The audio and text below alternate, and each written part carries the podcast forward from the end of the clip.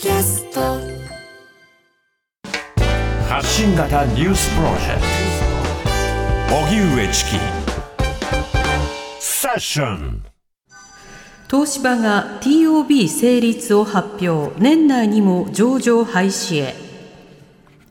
経営再建中の東芝は今日日本産業パートナーズを中心とした国内連合による TOB 株式公開買い付けが成立したと発表しました。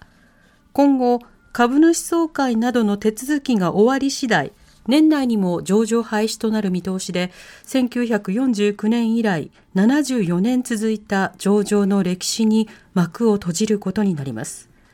2015年の不正会計問題以降経営危機に陥った東芝は物言う株主と言われる海外投資ファンドが経営介入するなど混乱状態が続いていましたが国内連合による立て直しを進める方針で経営の混乱は区切りを迎えることになります。一方今日の東京株式市場はアメリカの金融引き締め策が長期化するとの観測や日本の長期金利がおよそ10年ぶりの上昇となったことから日経平均株価は大きく下落。一時400円を超える下落となり結局3万2571円3銭となっていますそれでは東芝 TOB 成立、えー、その他経済の動きについてエコノミストの蔡真澄さんに詳しく伺います。はい。蔡さんこんにちは。こんにちは。お願いいたします。お願いします。よろしくお願いします。はい、さて東芝この間ちょっとなんだかなっていうニュースばかりがこう続いているわけですが、改めて東芝をめぐるこれまでの動きを教えてください。はい。東芝、一体何が起きていたのか確認しますと、2014年までは東芝、非常に好調だったんです。はい、ただつまずき出したのは2015年にまず不正会計問題が表面化した、うん、そしてその次にアメリカの原発子会社東芝のアメリカの子会社がですね巨額損失が加わって、まあ、倒産してしまったと、まあ、それによって東芝の財務状況が非常に厳しくなり、はい、債務超過になってしまった。うんうんでそこからですね株式市場も当時は東証1部だったんですが東証22部にですね落ちるなどしていたわけなんですが2017年に物言う株主と言われる海外ファンドなどからですね増資を受けることによってなんとか立て直そうという動きがあったんですが、うん、その当時の東芝の経営陣とそして、まあ、株主アクティビストと言われる物言う株主というですねアクティビストとどうしても経営方針で合わないと。うんじゃこうなったらどうしたらいいのかということで株主をもう総特会するようなことをしない限り経営をですねさらに大きく前進させるのは難しいと経営陣が判断した。でそれによってアクティビストの持っている株であるとか株式市場でですね流通している株式を国内のファンドであるとか国内の企業がですね買い取るという形になりで今回ですね東芝の株式が日本企業日本のファンドを中心として買い購入し終わった、まあ、そして非上場化するというです、ね、動きになっています。なるほど、これ、経営主、そしてもともとの株主が、まあ、今後の方針に対立とありますが、どういった点で主に対立があったんでしょうか？そうですね。やはり東芝のですね稼ぎ頭何かといえば半導体関連のところだったんですね、はい、なのでこの物言う株主と言われる彼らはですねその事業を儲かっている事業部門と儲かってない事業部門でもう会社を分けろと、うん、でそれによって東芝をよりですね強固な事業体系として儲かっている部分だけに集中してほしいことってことをですね提案してたんですよね、はい、ただそこに対してどうしても東芝の経営陣がイエスと言えないということが起きてしまった、まあ、そこがですねやはりあの圧力になったのかなと見ています。なるほど。そして今回 TOB で国内ファンドが支えるという形になったわけですがそもそも TOB って蔡さん何でしょうか？はい。この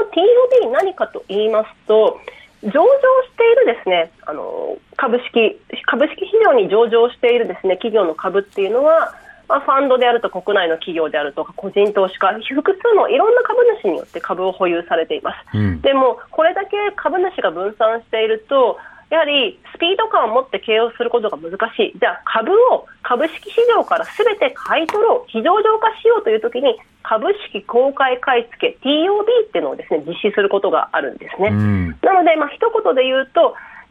株式市場から上場している株をですね買い取る行為、これが TOB になります。うんまあ、そうしますと、その株主が集中することになりますので、まあ、意見、あるいはその経営方針、まあ、こうしたことを固めやすいということはあるかと思いますが、では今回の TOB は東芝にとってどんな未来をもたらすものになりそうですか？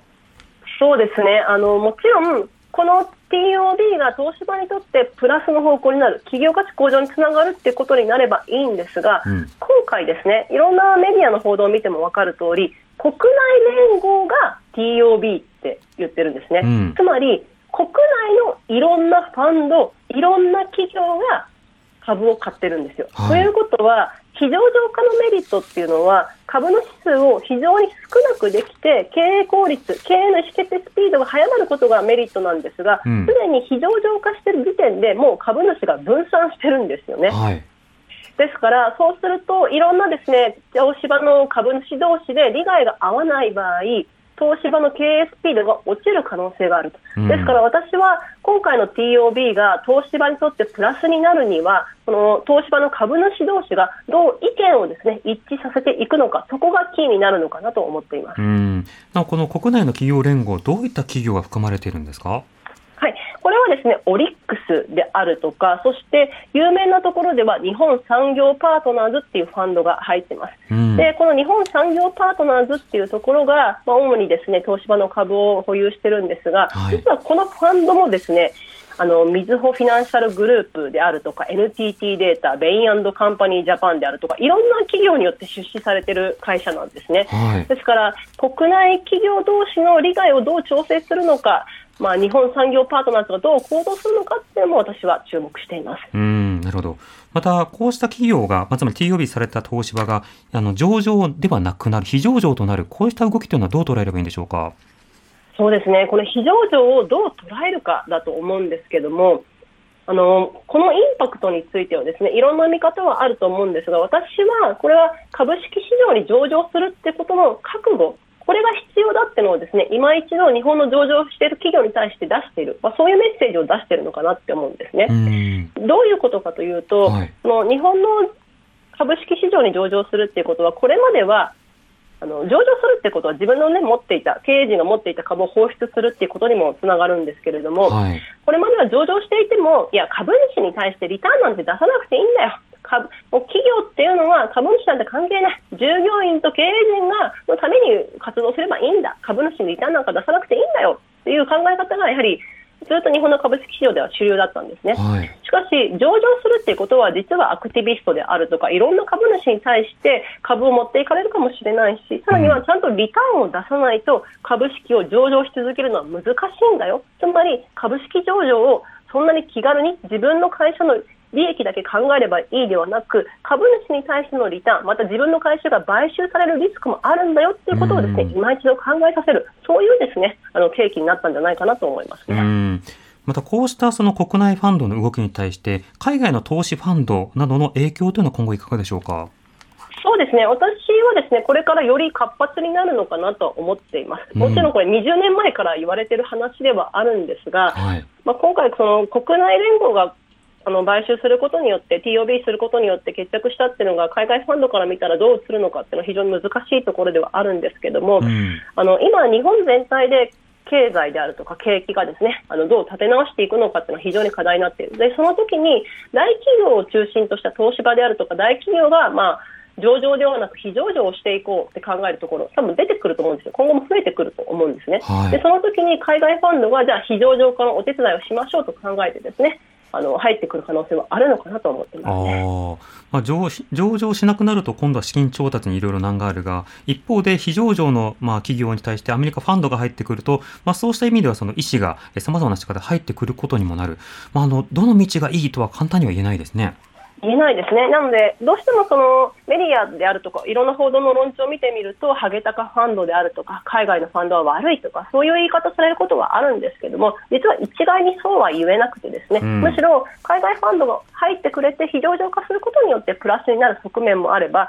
またそういった買収であるとか、株を買われてしまったって話を見て、あ気軽に上場するではなくて今一度今の自分の会社にはどういう資金調達がいいのかってことを考えなくてはいけないなっていうですねそういう経験にもなると思うので、まあ、プラスの面もたくさんあるとは思うんですけどね。はいあと一言だけ、あの、アメリカ金融引き締めによって、まあ、日本の株式にも影響出てますが、アメリカの引き締めの影響は長期的に出そうですか？そうですね。あと、今年でですね、利上げ、金利、